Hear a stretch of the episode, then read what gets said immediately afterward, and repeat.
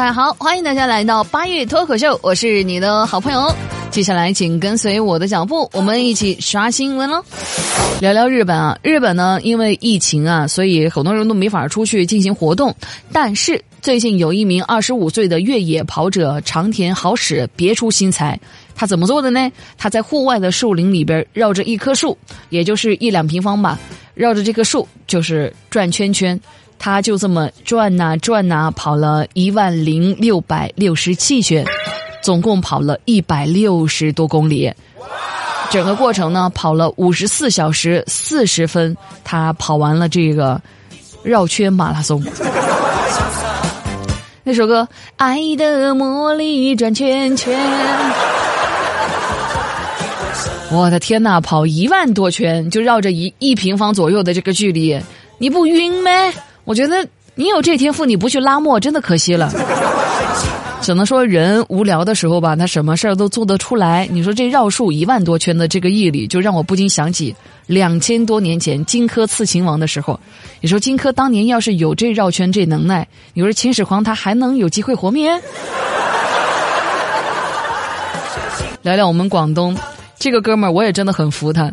广东的有个男的小陈，他呢用牙签给自个儿剔牙，结果叼着牙签喝水的时候呢，不小心把这个牙签呢直接吞到肚子里边去了，很慌呢。他爷爷知道这事儿呢，就劝他按照偏方，就说多吞那么一小节的筷子来帮助这个牙签排出去。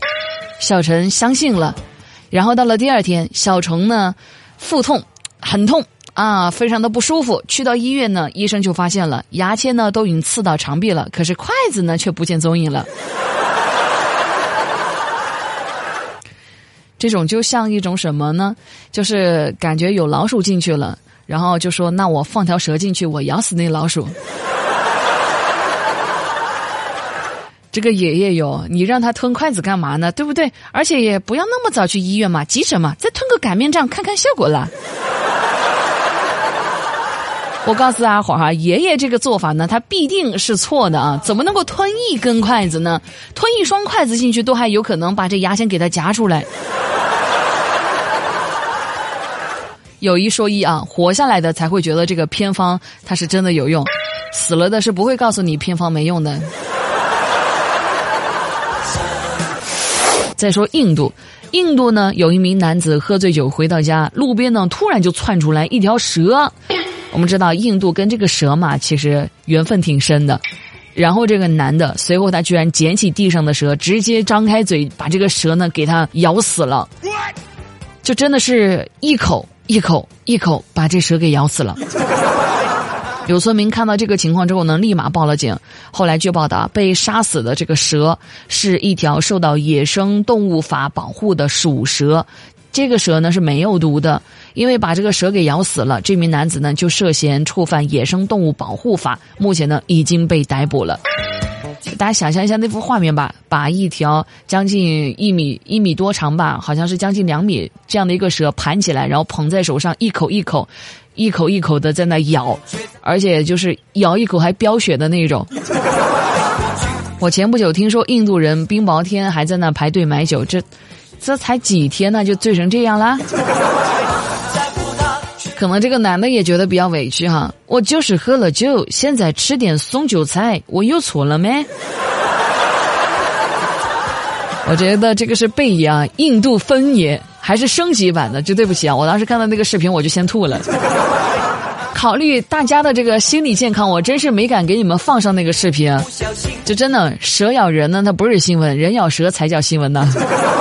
一朝被人咬，十年怕灵长。蛇的尊严究竟在哪儿去了？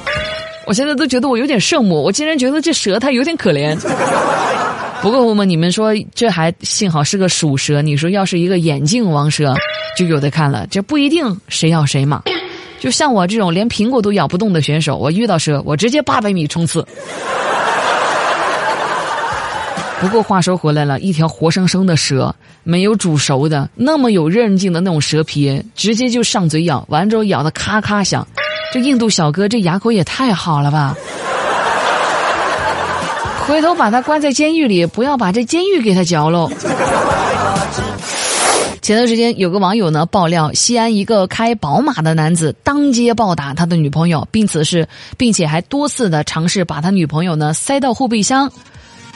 啊，这事在网上就掀起了轩然大波。从五月九号事发到当天的十一号，女孩呢一直都没有去报警，这下把一些围观的群众都给激动坏了。随后呢，各种的恶意就来了，热评呢高赞，不是说这个女孩拜金女呢，就是说这个女孩呢是为了钱忍忍气吞声，所以她被打呢是活该的。然后反转就来了。在昨天的时候啊，这个女孩接受采访就表示说，宝马车呢其实是自己的，那她自己被挨打呢，是因为她提出分手，然后呢这个男的他不同意，一直没报警呢，是因为这个男的不断的威胁说要弄死她。女孩就说了，这一次呢已经是她男朋友第四次在公开场合打她了，前三次都没有人去帮她报警。哦，这男的真的是绝了哈，不仅拜金，还软饭硬吃。这姑娘，我也不太明白，这姐们你在想什么啊？你这都挨第四次揍了，还不报警，一味的退让，只会让对方的暴力愈演愈烈的。呃，另外，我是觉得评论当中真的好多恶意啊，就是大家能不能多点善意呢？不要看女孩子跟那种好车扯在一起，下意识的就在那骂人家女孩拜金女。几年前曾有个案子，我不知道大家记不记得？几年前芜湖火烧路虎案，当时也一帮人都在那讲说，被烧的那个女孩是拜金女。本来受害人家属是白发人送黑发人，就已经够难受的了。完了之后呢，还得出来跟网友澄清，澄清什么事儿呢？这个路虎根本都不是男方的，路虎是女孩她自己的。你说这些网友，这些键盘侠，每天正事不干，就知道在网上对人家品头论足的，指手画脚，恶臭啊！你管好你自己行不行？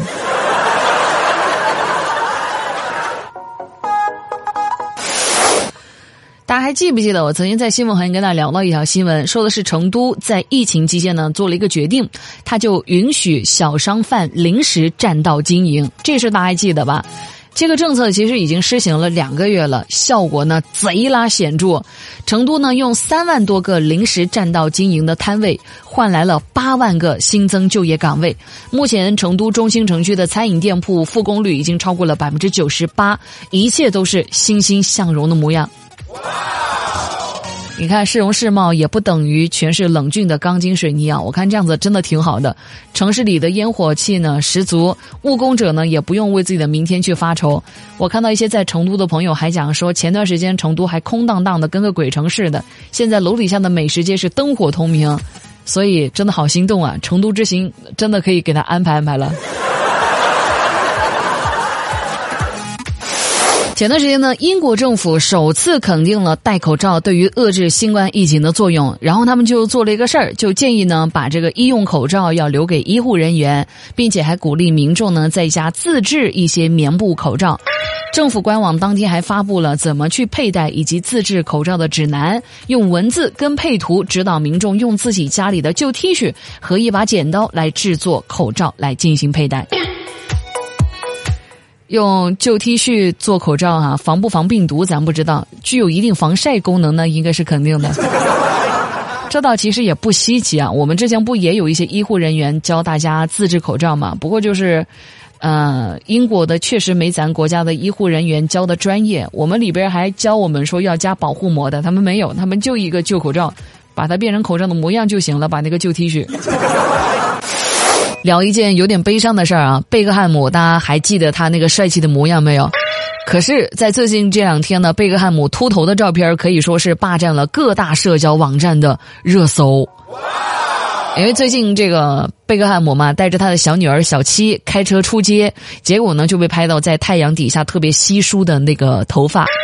呃，一对比图呢，就发现呢，瞬间是老了很多很多啊！在摄影师的全方位的立体拍摄之下，我们也不难看出小贝的脱发情况还蛮严重的。不仅是头顶发量稀疏，后脑勺在阳光的照射下呢，也能清清楚楚的看见他的头皮。其实也没事儿，这属于英国男子的传统节日了，都爱秃。那句话怎么说的？男人一过了四十，头发就跟蒲公英一样，一阵风说秃就秃了。我还看到有个自媒体真的是贼拉逗，你知道那个自媒体怎么起他这条新闻那个标题的？他那个标题起的是“震惊男子常年参与多人运动，现在居然严重秃顶”。我还以为是什么不可描述的新闻呢，点进去一看，嗨，贝克汉姆在秃秃头了。更可怕的是什么呢？我要告诉大家另外一个消息啊！我们现在可能觉得说贝克汉姆他这个年纪脱发应该也无可厚非嘛。可是我告诉你的是，贝克汉姆他两年以前才花重金给自己植过发，结果两年你看之后，这个头发就又变得这么稀疏了。你看苍天饶过谁？岁月就是一把剃头刀啊！所以朋友们，你还相信生发广告没有？今天我就宣布啊，所有生发广告它都是骗你的。其实小贝也算是进步了，以前算不上是世界上最帅的男人，现在呢算是世界上最帅的秃子了。以前有个段子是这么讲，他说小的时候我们总会想把头发梳成大人模样，长大以后才发现啊，大人好像没有头发呢。我反正我算是突然就明白了，为什么颓废的那个“颓”字啊，它是要有一个“秃”来作为偏旁，太应景了。聊聊国内，重庆呢有个男子啊，因为和他老婆吵架，深夜被他老婆遗弃在了贵州高速的服务区。凌晨两点半，漆黑的夜晚。高速的路上，手机被砸了，老婆开车跑了，身无分文，孤独这么的一个人，走了十六公里，到了收费站，我才救了。真的是这样子的，就这么一个凄惨的一个情况下，一个人暴走十六公里到了收费站，好不容易被人给看到他了，给他救了，成功了。民警见到他的时候呢，特别悻悻然的坐在那个值班室里，还表示说：“我不生我老婆的气哈，我们重庆男人都是耙耳朵嘛。”可以说这个画面真的好真实。朋友们，你看哈，都已经被他老婆弄得惨成这个样子了，还要说他不敢生他老婆的气。我告诉你就他这样子，回到家还是挨顿揍。我大胆猜测啊，他可能会在挨他老婆揍之前先下跪啊，就不怕挨揍，就怕态度不诚恳。不过我也算是见到一个丢老公的一个新闻了。啊！之前我看那新闻可气，什么夫妻吵架，结果丈夫把妻子遗弃在高速路上，什么什么什么的哈。以前都是妻子一个人走高速，现在这会咱女司机啊，终于是甩人扳回一局了啊，姐们儿。但其实我还是蛮佩服这个重庆老哥的，就是被他老婆甩了之后，居然两个小时暴走了十六公里，我真的是没做到。我自己尝试走了一下，就在我家附近，我是花了一个小时，我才走三公里，就走成那样，还喘得跟狗似的。这哥们也算是被逆境逼迫的潜能爆发了吧？他。最近，日本的搞笑艺人叫做冈村聊聊云南啊。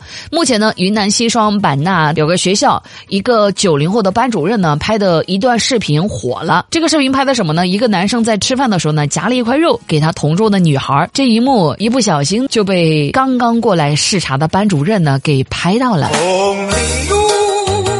哎，当老师看到之后，这个女孩捂着嘴在那笑啊。男生也特别羞涩的在那解释说他太瘦了，所以我夹肉给他吃。当这个视频火了之后，很多网友都在那讲说太可爱了吧，这个就是青春呐！喜欢他就对他好，就是这么简单，这多棒呀！哎呀，哎呀呀呀呀呀呀呀呀呀！真的是属于别人家的同桌呀！想当年我的同桌，他根本不会给我夹肉，他只会跟我互殴。坐在后面那个男同学估计只有一个心声吧，我孤独呀，我一个人孤独呀。我其实看完这个视频之后呢，我的感触还蛮多的，我还分享给我的好朋友露露跟鹏程看啊，鹏程也很多感触，他还跟我感慨，他说八月啊，我终于知道我为什么单身了，当年我都是我可都是从女孩碗里抢肉吃的呢。我昨天看到一段一句话，这句话说的说是人生最大的遗憾是一个人无法同无法同时拥有青春和对青春的感受。真的是这样子的，我们总是在自己青春逝去的时候才明白对青春的那种各种的一些感触啊！我觉得各位哈，咱也不要再颓丧了，越丧就越要更加的去努力，因为努力的意义呢，就是当好运来临的时候，我会觉得我值得，对吗？成都文物考古研究院呢，对外公布了一项特别惊人的研究成果，说在十点三四平方公里的园区内埋葬着超过六千座的古墓。其实，在二零一五年的时候，当时的新川创新科技园开始建造之初，按照惯例呢，成都文物考古研究院呢是进驻园区进行了例行的勘探，结果就没想到这一勘探呢，发现了古代的墓葬遗迹。历时五年的发掘，考古人员呢在十点三四平方公里的园区发现了大量的古代遗存，超过六千座的墓葬。时间轴呢也是从战国到秦代，再到两汉六朝，再到唐宋时期，最后一直是延续到了明清时代。墓葬的类型呢包括了崖墓。还有砖室墓等多种的一些墓葬，发掘出了大量的陶瓷、铜、玉、琉璃、石质等等的一些遗物。朋友们，你们自己来算啊，十平方公里，差不多是一座山头的面积大小。从战国到秦汉两代，再到唐宋明清，这是把一个大家族的祖坟给挖掘了吗？他？我也只是猜测哈，也不知道究竟是怎么一个回事儿。为什么就在这么小的一个地方，居然有超过六千座墓葬，而且时间跨越度这么大？就是咱们可以大概的开一下脑洞去想一想，你说各个朝代的鬼，他要是见面了，他都会讨论一些什么东西呢？毕竟时间跨越度那么多嘛，是不是？比如说，猜猜我们什么时候被挖出来？你们啥时候死的呀？我死了有一千三百年了。也可能各朝各代都会对自己的下一个朝代会讲的时候，你史书你居然敢这么写我，老子揍你，你信不信？要不然就说了，你认识我爷爷的爷爷吗？你认识我孙子的孙子吗？以及最吓人的上面的朋友，哎，你压着我了。我估计到头来那个鬼只想唱一首歌，就当是一场梦，醒来还是很感动。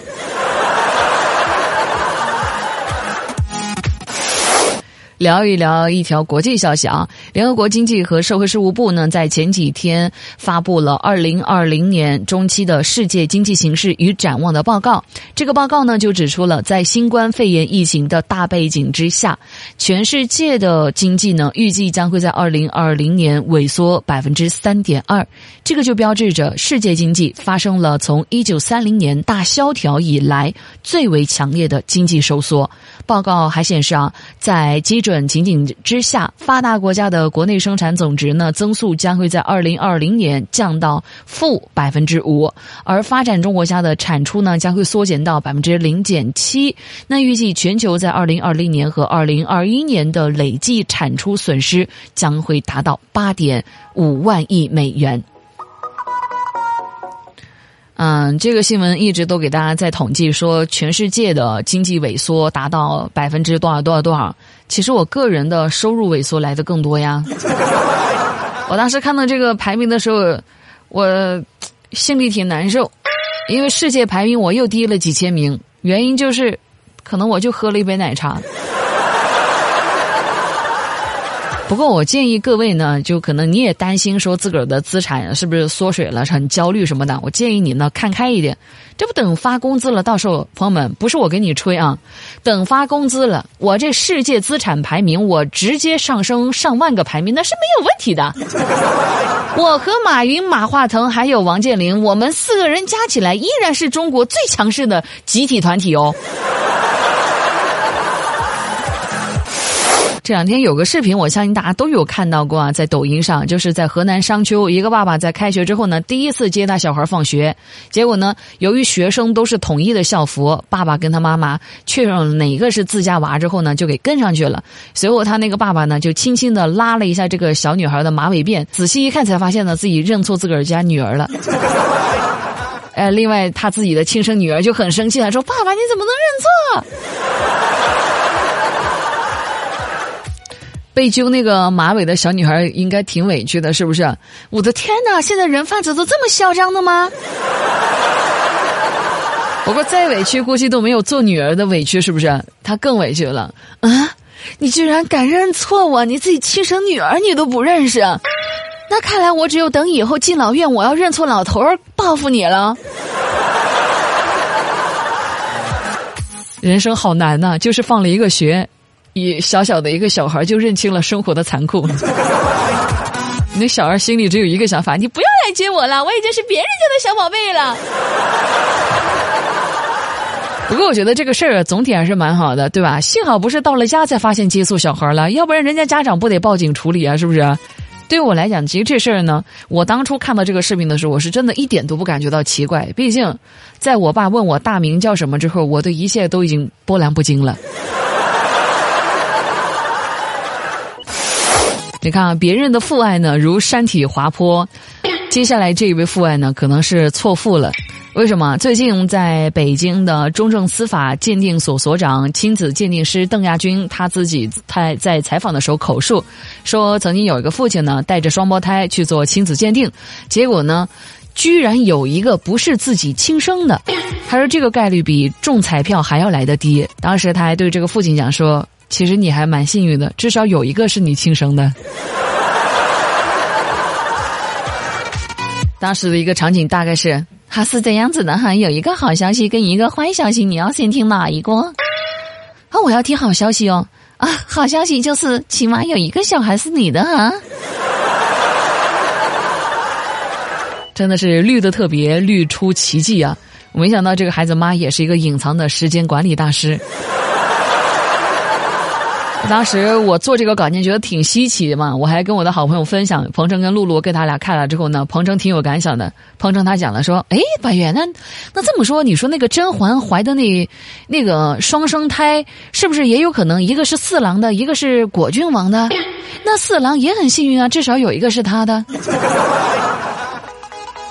那就幸运送给你，你要不要呢？鹏程呢？”其实你看，正是有这种迷之操作啊，故事呢，它就从来都不缺素材。当然了，奇葩的事儿呢有调侃的价值啊，但是我们要提倡比较正确的爱情观，我们要更加坚定不移的认为，对一段感情的忠诚呢，是我们人区别于其他动物的重要标志，是不是啊？所以大家对待爱情坚贞一点，专一一点，不要禽兽不如啊。前几天，湖南湘西有一个女子龚某驾驶着蓝色玩具车在十字路口横闯红灯，副驾驶上呢还坐着一小孩粉色玩具车呢由另外一个男的去进行驾驶，紧随其后就是一粉一蓝这两个玩具车呢在大街上驰骋啊。后来经过举报呢，交警在巡查的时候把这两个车呢给拖移了。呃，那个女子郭某就说到了，说啊，我是为了图便利呀，我所以直接就把这个玩具车我上路开了啦，不要这样子嘛，我记住了，下次不会再犯了啦。来，警察叔叔了，你要再发生这个事儿，我收缴销毁了。当时看到这个新闻，下面有个网友评论，真的差点给我笑翻了。他说：“这一粉一蓝的，我的天，这是玩 QQ 飞车那情侣长大了吗？他们？” 我有点奇怪，为什么大家都要骂他们啊？这夫妻俩他们在自家客厅玩会儿，有什么问题吗？你说这夫妻俩吧，他俩童心未泯嘛，他还是闯红灯的。你说他俩不怕死嘛，这还带着小孩儿，就有一点搞不明白，他俩想干嘛？想共沉沦吗？不过看着这人家开着玩具车上路啊，我居然有那么一丝丝的羡慕。就大家发现了没有？这年头有些人的行为呢，多多少少沾点脑瘫。